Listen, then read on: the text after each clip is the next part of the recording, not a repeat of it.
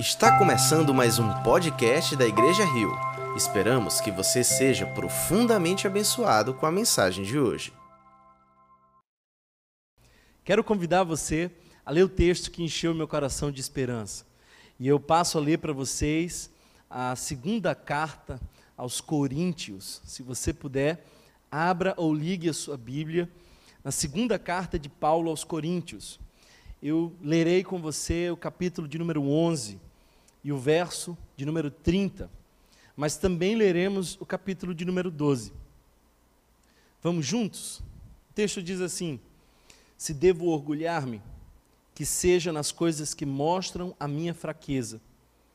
O Deus e Pai do Senhor Jesus, que é bendito para sempre, sabe que não estou mentindo. Em Damasco, o governador, nomeado pelo rei Aretas, mandou que se vigiasse a cidade para me prender. Mas de uma janela na muralha fui baixado numa cesta e escapei das mãos dele. É necessário que eu continue a gloriar-me com isso. Ainda que eu não ganhe nada com isso, passarei as visões e revelações do Senhor. Conheço um homem em Cristo que há cerca de 14 anos foi arrebatado ao terceiro céu.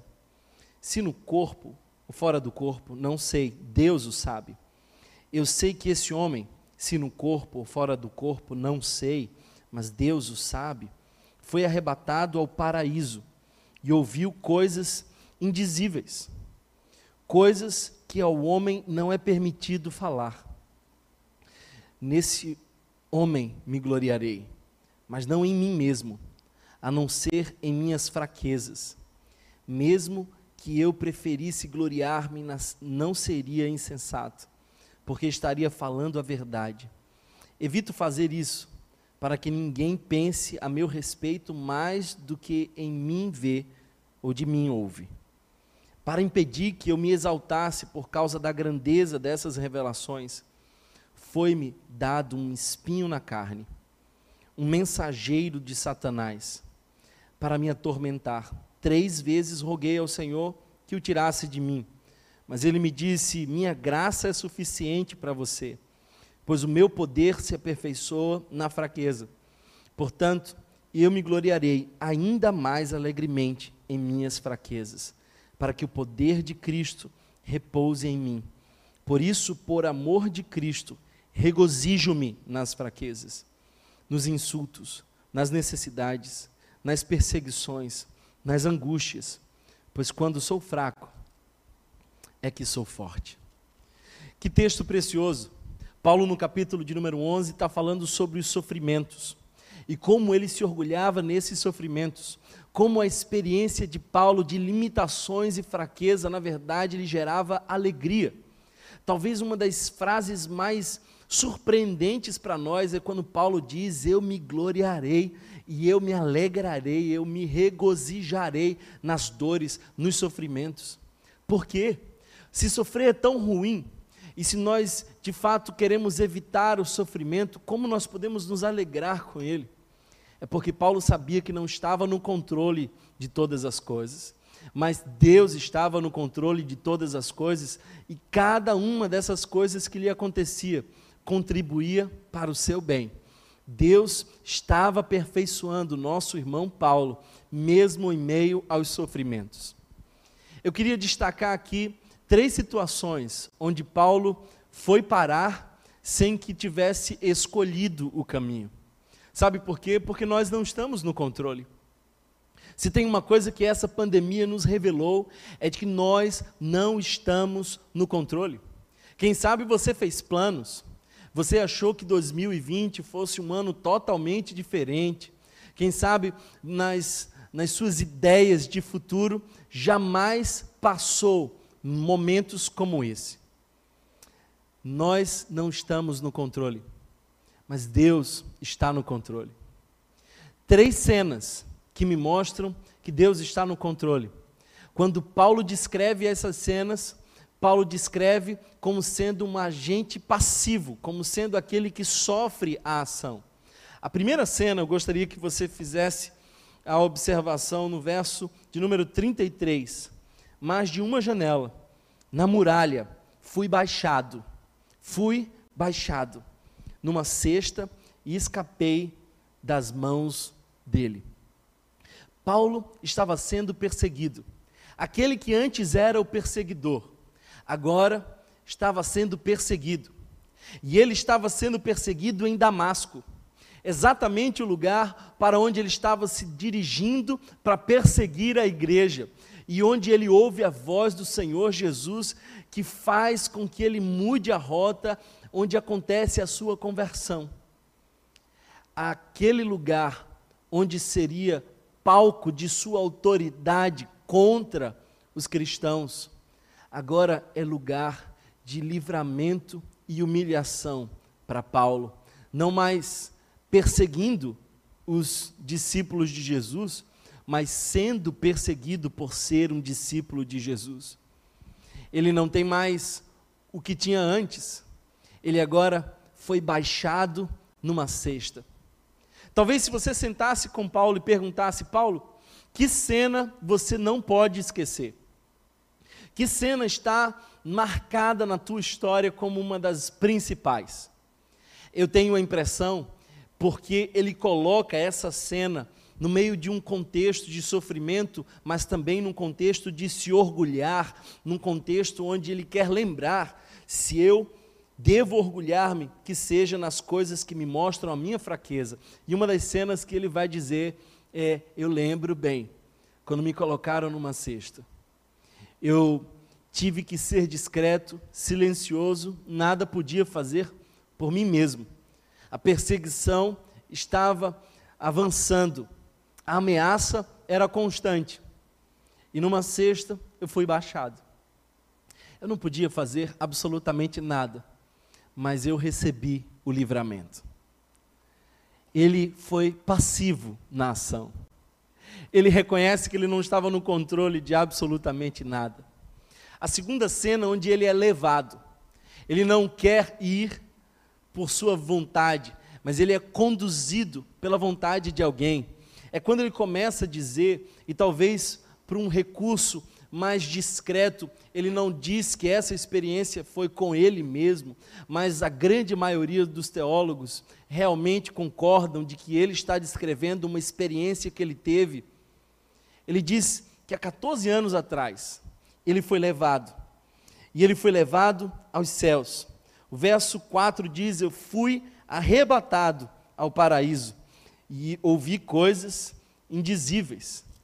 Esse homem que ele descreve é ele mesmo, tendo uma experiência espiritual tremenda, indescritível. Deus o leva a um lugar de muita revelação e poderosa intimidade. Paulo está dizendo de um cenário onde ele recebe um livramento, um sexto mas ele também descreve um cenário onde ele foi levado para receber um privilégio o céu. O texto aqui descreve o terceiro céu. Que céu é esse? Terceiro céu. Não é esse céu azul que nós vemos, e tampouco o segundo céu, o céu das estrelas, dos astros. O terceiro céu é aquele que Deus tem preparado para todo aquele que nele espera é aquele lugar de onde ele há de receber a todos os que são fiéis e não abandonaram a palavra de Deus. Paulo foi ali.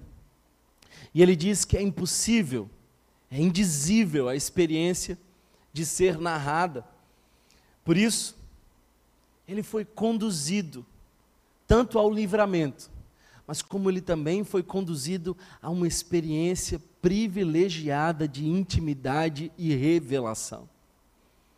Uma terceira coisa interessante, um terceiro cenário, um cenário para o qual Paulo foi levado, é que depois dessa experiência do céu, depois de ter conhecido o paraíso, ele agora volta, mas não volta para qualquer lugar, volta para um lugar de sofrimento da cesta, do céu e do espinho. Agora ele volta não mais para ver os anjos celestiais, mas anjos conduzidos pela maldade.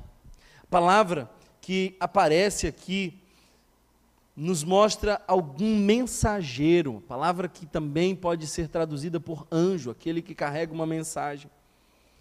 E esse é um mensageiro de Satanás. Mas uma das coisas interessantes é que o texto diz: Foi-me dado um espinho na carne. Foi-me dado um espinho na carne. Não foi ele que produziu aquele espinho, não foi ele que foi atrás, e tampouco poderia fazer qualquer coisa para mudar aquele cenário. Olha só como Paulo descreve três cenas onde ele é apenas um ser passivo, vivendo ah, na dependência de alguém. Ele é baixado numa cesta, nada pode fazer. Ele é levado ao céu, jamais poderia ter ido lá se alguém não o levasse. Nessa experiência tão única, tão marcante, tão gloriosa, tão indizível.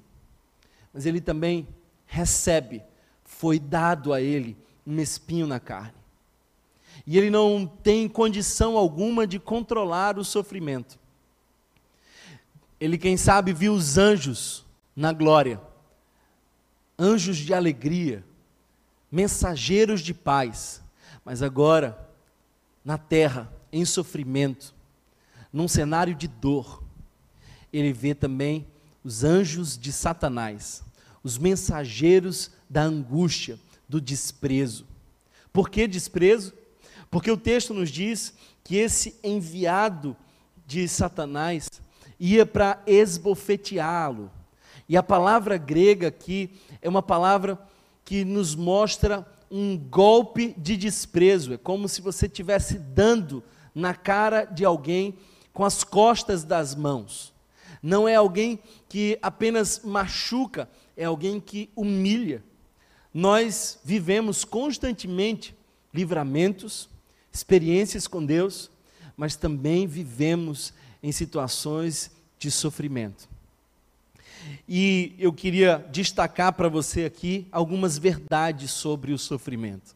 Talvez você tenha recebido livramentos, talvez você tenha recebido privilégios, você foi levado por Deus a lugares, a experiências, a situações muito privilegiadas, que foi manifestação da graça de Deus. Mas a graça de Deus que se manifestou, levando você a esses cenários gloriosos, também é a mesma graça que se manifesta em cenários dolorosos. Mesmo os cenários gloriosos como os dolorosos têm algo a nos dizer sobre o nosso Deus. E eu quero que você observe, porque o verso 7 nos diz algumas coisas interessantes. Primeiro, eu quero que você perceba que as nossas dores têm propósitos. Porque o texto começa dizendo para impedir. Para. Isso nos aponta um propósito. A nossa dor não é sem propósito. Nós estamos sofrendo e Deus não é o autor do mal, mas sempre que nós estamos sofrendo, Deus é tão infinitamente poderoso que usa as nossas dores e sofrimentos com propósitos. Tenha certeza que Deus está no controle de nosso sofrimento e na dor a propósito, para impedir que eu me exaltasse por causa da grandeza dessas revelações. Paulo recebe um propósito no meio da dor. Ele sabe que não era em vão. Ele sabe que Deus queria gerar nele um coração humilde, alguém que reconhece que nada pode fazer por si mesmo e que é totalmente dependente da graça de Deus. Eu sei que algumas pessoas sempre confiaram tanto no que elas podiam fazer, naquilo que tinham, nos seus planos, nos seus talentos, e essa pandemia lhes tirou o chão. Eu quero que você entenda que o cenário da total dependência também é o cenário do profundo milagre. O cenário onde você não pode fazer absolutamente nada, também é o cenário onde você depende totalmente. E quando você depende totalmente, Deus opera, trabalha, muda. Essa cena que você está vivendo, ela é pedagógica. Deus quer te ensinar, Deus quer colocar o seu coração no lugar certo. Deus jamais permitirá que você tome a glória para si. Deus repudia o orgulhoso, mas dá graça ao humilde. E quem sabe toda essa cena que nós estamos enfrentando possa lhe ensinar que você não tem absolutamente poder algum sobre o seu futuro, não controla nada do seu presente e é totalmente dependente da graça de Deus. Por isso, irmão, para impedir que eu me exaltasse, Paulo enxerga propósito no meio da dor. Mais que isso, ele diz assim: foi-me dado. É interessante porque o texto não diz que Deus o deu, mas parece que no grego há uma, uma impressão, ou seja, um sentido implícito que foi dado por Deus. Embora ele não seja o autor do mal, Deus permite situações. E essas situações, que embora dolorosas, podem manifestar graça são um presente, são um dom de Deus. Eu creio que Deus tem dado a essa igreja um privilégio, um dom, um presente, uma oportunidade. E eu espero que você, como igreja, use essa oportunidade de se levantar como um arauto do Evangelho, de se levantar como um profeta da esperança, de se levantar como aqueles que conhecem a verdade e as podem dizer àqueles que estão perdidos no meio desse caos. Nós somos o povo que não deveria temer a morte porque temos a segurança da vida eterna. Nós somos o povo que não deveríamos andar ansiosos porque temos a certeza de que todas as coisas cooperam para o nosso bem. Nós somos o povo que não temos razão para temer o futuro, porque já sabemos que Deus está lá e certamente bondade e misericórdia nos seguirão todos os dias da nossa vida. Aproveita essa oportunidade, porque num cenário de crise existe muitas oportunidades. É tempo de você crescer. É tempo de você estar em mais intimidade na presença do Senhor. É tempo de você entender que esse cenário de espinho também pode ser cenário de florescimento. O texto nos diz que foi dado. Era um mensageiro de Satanás. Mas parece que até mesmo Satanás e o sofrimento estão debaixo dos propósitos soberanos de Deus. Agora, eu quero te trazer uma outra verdade.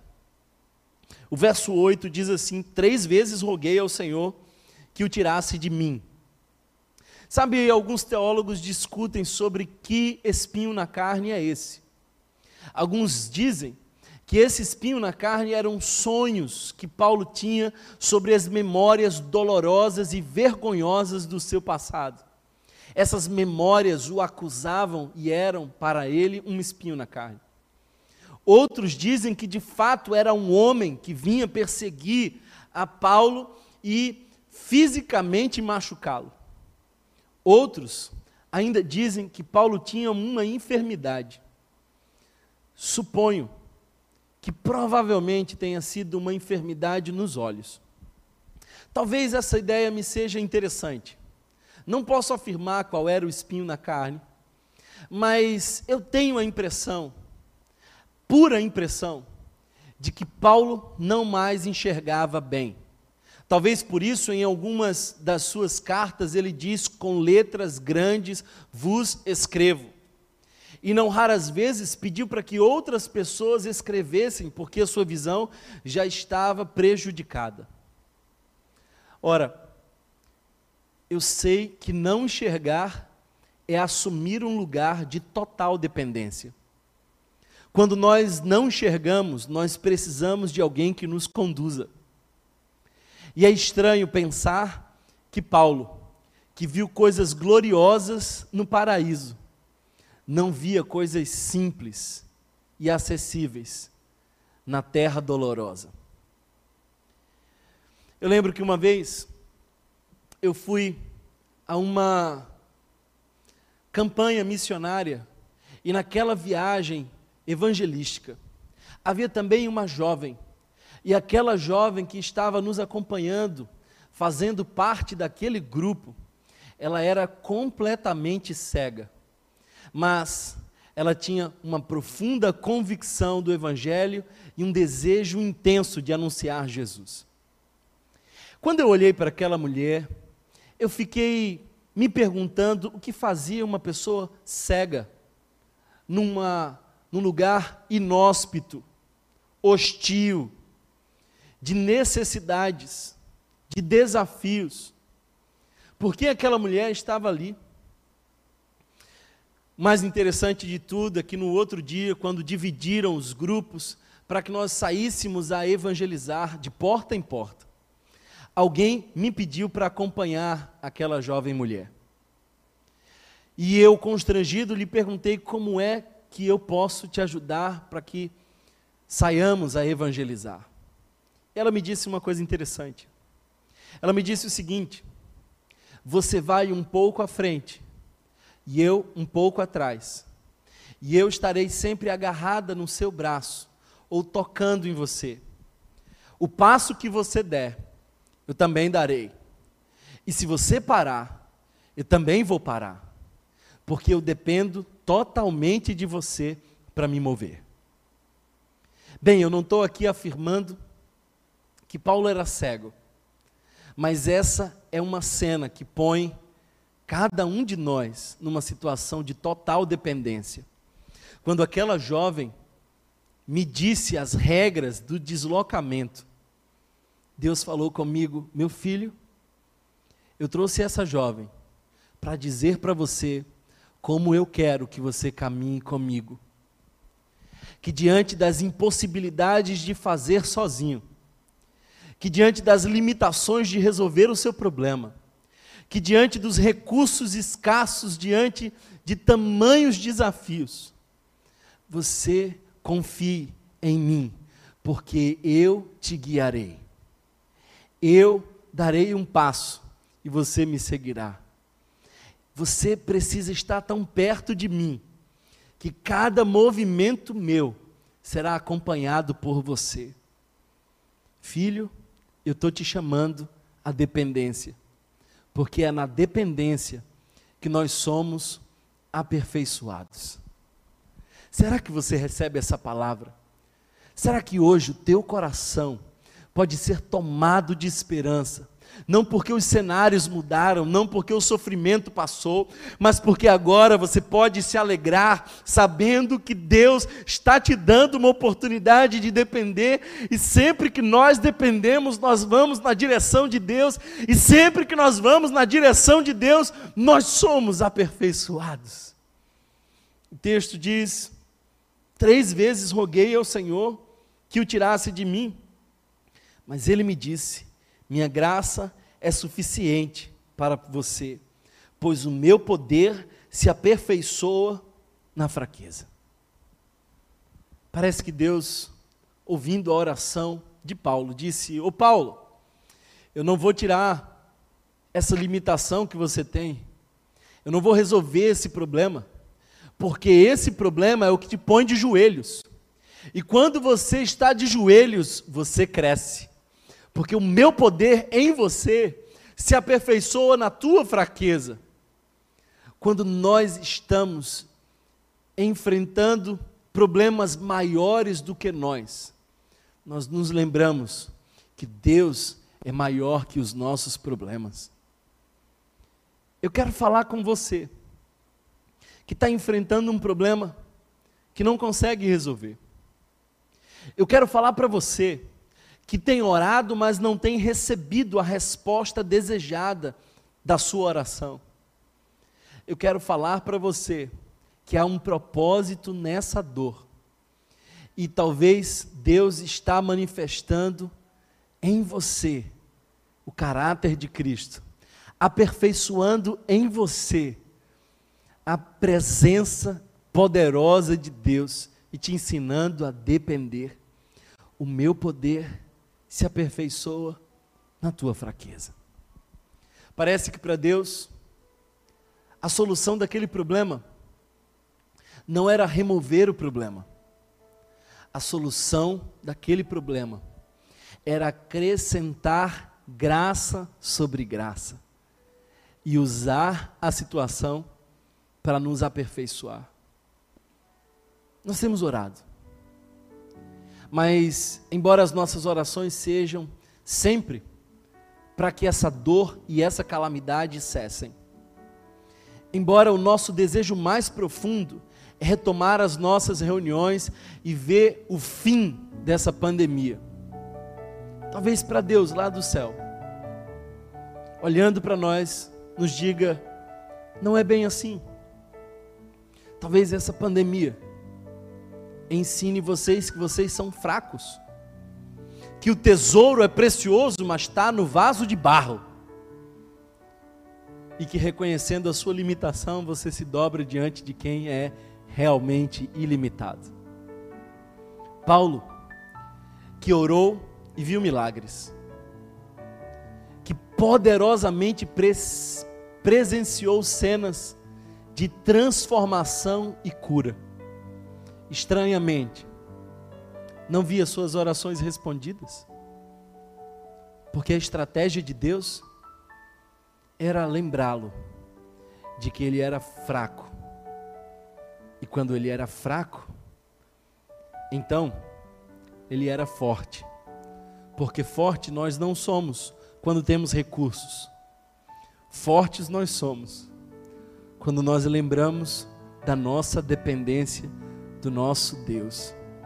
Forte nós somos quando reconhecemos a nossa limitação e a grandeza dele.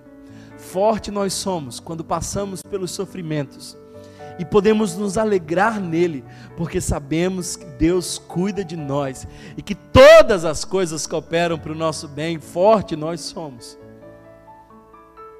quando de joelhos, limitados, às vezes cansados, reconhecendo as nossas angústias, percebemos que o poder de Deus continua se aperfeiçoando em nós. Eu tenho convicção de que esse espinho na carne não era um pecado. Seria contraditório que Deus desse um pecado, ou que Deus não tivesse interesse em remover um pecado. Mas esse espinho na carne pode ser uma cena que não muda, uma dor que não cessa, um problema que não para. Um marido que parece não dar sinais de conversão. Uma esposa com um coração duro e que insiste em se afastar do marido. Um filho andando nas drogas, distante. Quem sabe, uma característica que tanto nos machuca em nós mesmos um costume, um traço do nosso perfil, uma doença. Quem sabe lutar contra doenças psicológicas, quem sabe ter que encarar doenças crônicas. Eu não sei qual é o espinho na sua carne, mas eu sei que Deus não te abandonou. As tuas orações não respondidas não significam que Deus não tem interesse em você. Significam o contrário, que Deus quer te fortalecer no meio da dor, que Ele é contigo, que Ele te dá suporte, e que sempre que você esbarra na tua limitação, você precisa lembrar que está no colo de Deus, e dependendo dEle, não há impossível. Ah, querido irmão, que você possa, portanto, no meio dessa pandemia, dizer o que Paulo disse. Porque Paulo diz: portanto, me gloriarei ainda mais, alegremente, em minhas fraquezas. Você está triste? Está cansado? Sente que não pode fazer nada?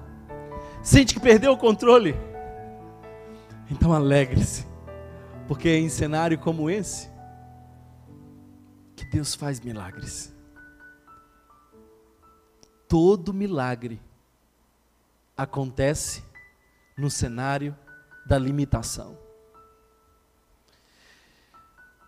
Alegremente me gloriarei nas minhas fraquezas, para que o poder de Cristo repouse em mim.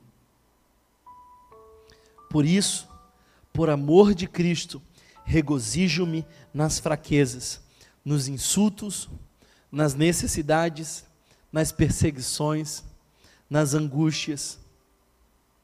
Se você insiste em entender que Deus te abandonou porque você tem passado por necessidades, porque você ainda sofre com fraquezas, porque você ainda recebe insultos, porque você ainda vive perseguições, você ainda está no jardim da infância da fé.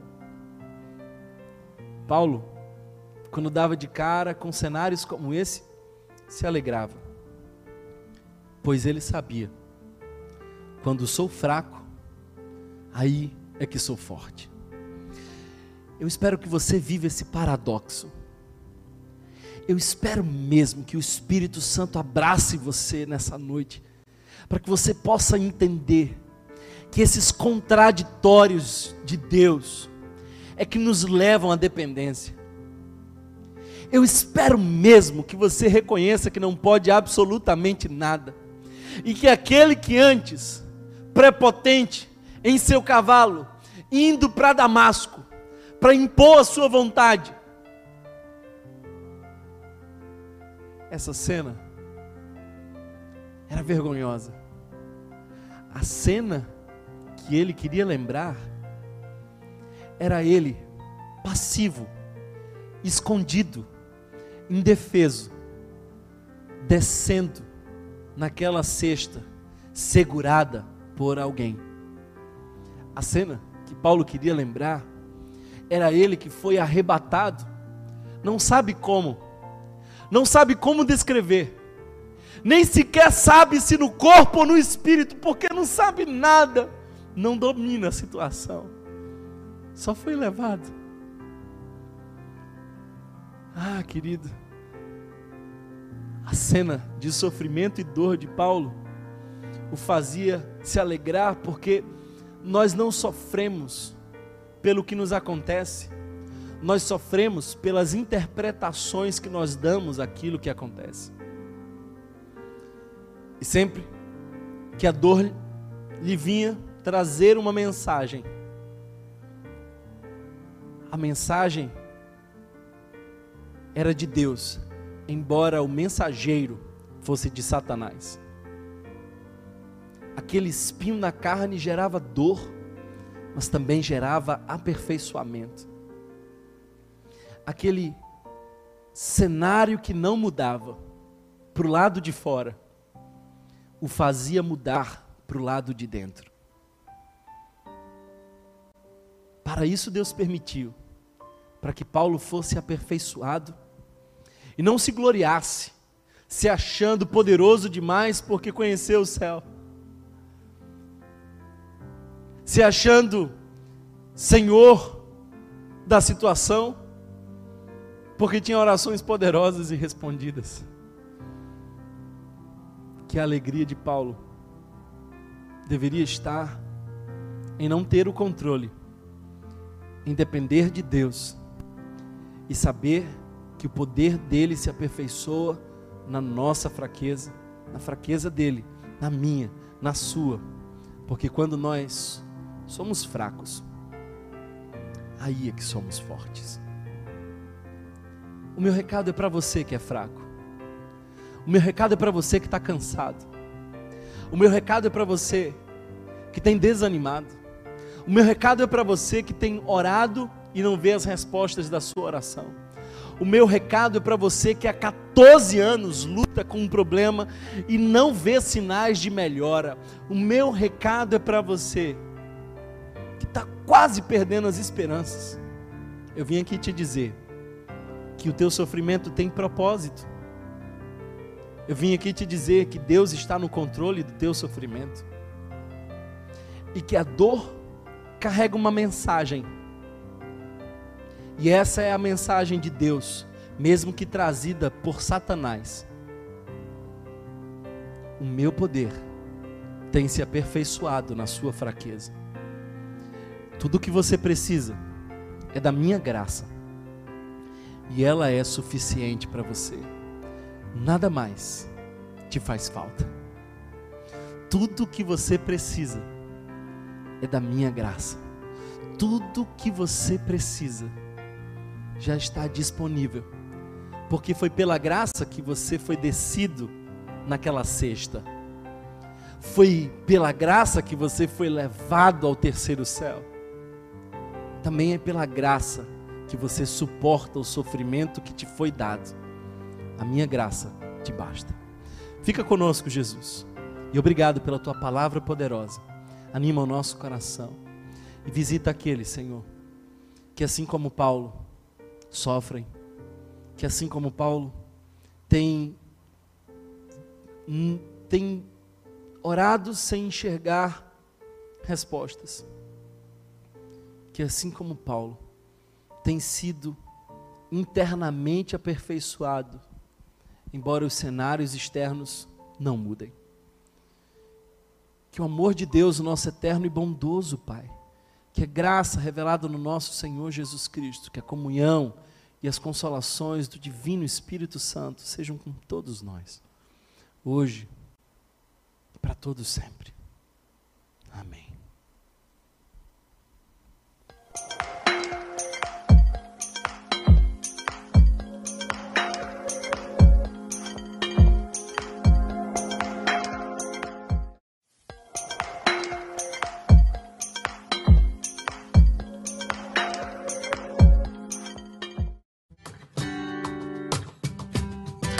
Vai passar.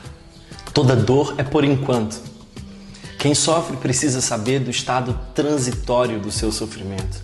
Ninguém vive no vale para sempre. O choro pode durar uma noite, mas a alegria vem pela manhã. Até mesmo as nuvens mais escuras, as madrugadas mais sombrias vão dar espaço ao amanhã de esperança. Vai passar. Esse período que nós estamos enfrentando um dia vai ter fim e nós vamos nos abraçar e celebrar uma manhã de esperança, porque é isso que Deus tem para nós. A história de Jó é uma história de muito sofrimento, é a somatização de toda dor humana. Mas ele conclui no seu livro, capítulo 42, pensei que tudo podes e nenhum dos seus planos pode ser frustrado. Ele está no controle de toda a nossa dor, ele sabe o que é melhor para nós.